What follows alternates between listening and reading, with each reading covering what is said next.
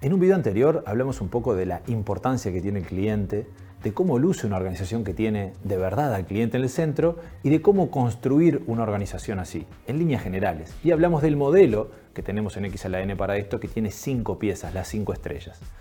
En este video vamos a hablar de la primera estrella del modelo, que tiene que ver con la estrategia de experiencia del cliente. ¿Esto qué quiere decir? Quiere decir que nosotros tenemos que pensar, tenemos que tener claridad en qué queremos generar en nuestros clientes cuando interactúan con nosotros. Tenemos que tener claridad de esta estrategia de experiencia del cliente. Y esto tiene que ver mucho con qué queremos que nuestra organización represente para esos clientes. Tiene que ver con qué queremos que la marca proyecte hacia nuestros clientes. La marca, la marca de nuestra organización. Si yo muestro un logo de Apple, enseguida, en una fracción de segundo, tu cerebro puede reconocer que se trata de Apple y puede entender que hay unas ciertas características, uno genera ciertas asociaciones con ese logo, ¿sí? que tienen que ver con la marca.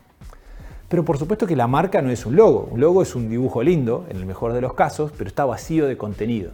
Cuando la marca toma fuerza, cuando ese logo toma fuerza, cuando a lo largo del tiempo, en las interacciones que los clientes tienen con esa organización, van generando un cierto vínculo emocional, van experimentando consistentemente determinadas cosas. Eso es lo que de alguna manera va fortaleciendo la marca y le va llenando de significado a ese logo que no deja de ser un dibujito, digamos.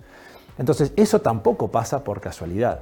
Nosotros tenemos que justamente por eso tener la estrategia de esta experiencia del cliente. Tenemos que tener claro qué es lo que queremos generar sistemáticamente para que cuando nuestros clientes o potenciales clientes vean nuestro logo o vean un nombre de nuestra organización, entiendan qué esperar cuando interactúan con nosotros. Esto tiene que ver con lo que se llama la promesa de marca. Si todas nuestras organizaciones tienen una cierta promesa de marca implícita hacia el cliente. Puede ser explícita, pero si no lo es explícita, es implícita. El cliente tiene una cierta expectativa de lo que va a significar interactuar con nuestra organización. Y eso no podemos dejar que ¿no? Que se genere de forma silvestre, digamos, de forma espontánea. Tenemos que justamente entender qué es eso. Entonces esto tiene que ver con la promesa de marca, que cuando lo trabajamos a la interna y ponemos cabeza en esto, empezamos a entender, digamos, qué es lo que nuestra organización, cuál es, por ejemplo, cómo se conecta lo que hace nuestra organización con nuestro propósito de la organización, si es que tenemos claridad con eso, ¿no? ¿Por qué los clientes deberían elegirnos? ¿Qué les damos? Pero ¿qué lo hace, ¿cuáles son las cosas que nos caracterizan, que nos diferencian? ¿Por qué nos eligen a nosotros y no a otros? ¿no? ¿Qué es? ¿Qué es? ¿Es la calidez? ¿Es la cercanía? ¿Es la rapidez?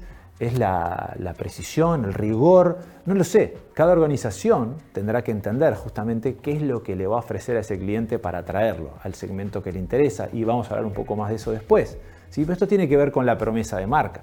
Y cuando tenemos claridad sobre esta promesa de marca, que es decir, bueno, qué es lo que queremos a nuestro cliente generar para que nos elijan, entonces ahí tenemos que entender cuál es la estrategia de experiencia. Es decir, qué cosas en líneas generales tiene que tener todas las interacciones que tenemos con nuestros clientes para justamente robustecer esa promesa de marca, para ser fieles a esa promesa de marca, de forma de que cada vez que un cliente vea nuestro logo o el nombre de nuestra organización, entienda, ah, acá esto es así, acá se trata de esto, esto es lo que puedo esperar. Y esto es muy importante porque después de acá, esto influye en las siguientes piezas del modelo y en todas las cosas que tenemos que tener en cuenta cuando empezamos a desgranar y a bajar en detalle el diseño de los distintos productos que le ofrecemos a nuestros clientes. Te invito a seguir viendo la serie de videos donde vamos a hablar más en profundidad de las demás piezas del modelo.